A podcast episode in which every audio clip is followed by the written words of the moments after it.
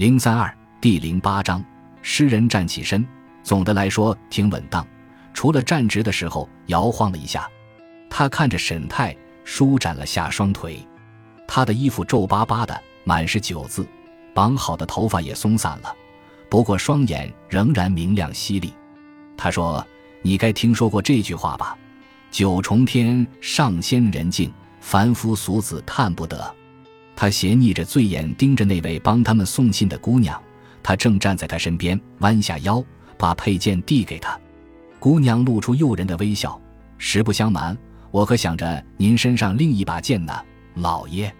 司马子安仰头大笑，带着姑娘走下了台阶，穿过花厅的门道，去寻欢作乐了。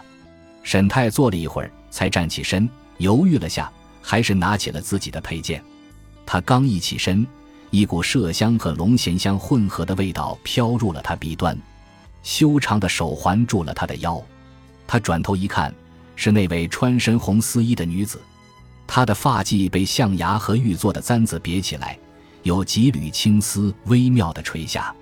他低声说：“您让奴家等了这么久，真是太狠心了。”沈太宁望着她，真是个美人儿。此时此刻的她，就像月华下站在高山上的仙女一样。他让他回忆起了一位优雅而神秘的女人，还有一头眼前这位姑娘所没有的金色长发。其实我也快忍耐不住了，沈太回答。他的声音里起了奇妙的变化，女人的表情也变了，黑色的眸子更加深邃。那正是奴家想要的。他低哑的声音挑逗着说。沈太的脉搏开始加速。女人继续说：“请跟奴家一起上楼吧，大人。”琵琶声、笛声和歌声逐渐隐没，花厅里的欢声笑语也渐渐消失在他们身后。女人领着他上了楼，房间里的床大的有些夸张。侍女们已经为他们点亮了灯烛，熏香炉里升起袅袅的烟，夜晚的清风不时从窗外吹拂进来。桌上放着一把琵琶，需要奴家为您弹奏一曲吗，大人？过会再说吧。沈太粗暴而饥渴地把女人搂在怀里，恐惧和紧迫感让他更急于发泄情欲。他吻着那张红润饱满的唇，女人那轻薄的丝衣滑落，赤裸着身子站在他面前。她拥有柔美的耳垂、脖子、纤细的手腕和丰润的玉足，完美的娇躯在灯火映衬下，似乎闪烁着柔和的光芒。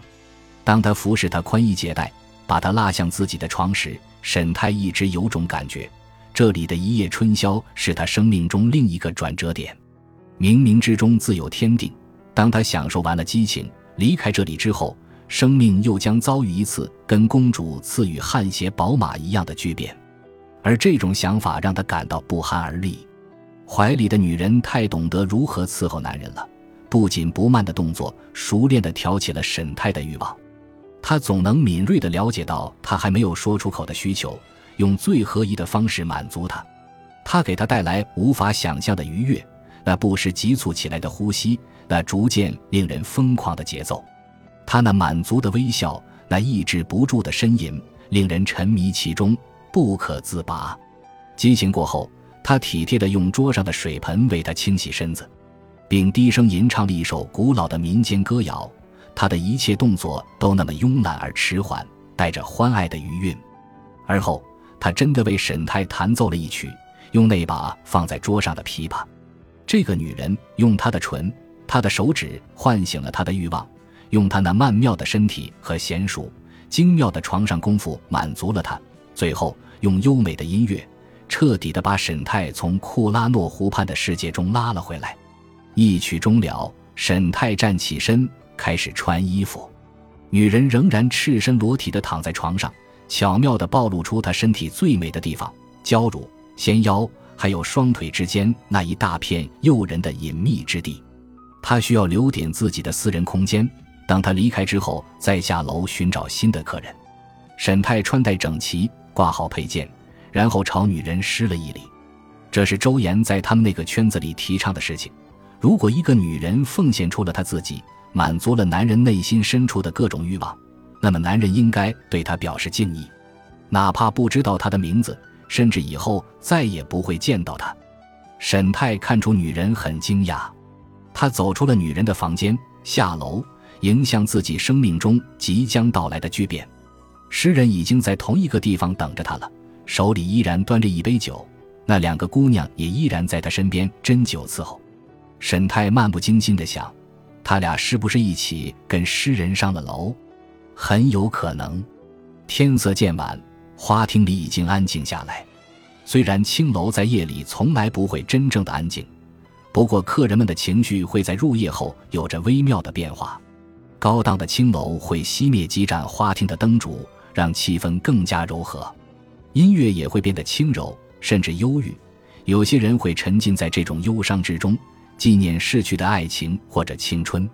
有人在唱着一首古老的楚辞越人歌，通常这首唱词只会在夜晚时分享起，缠绵悱恻。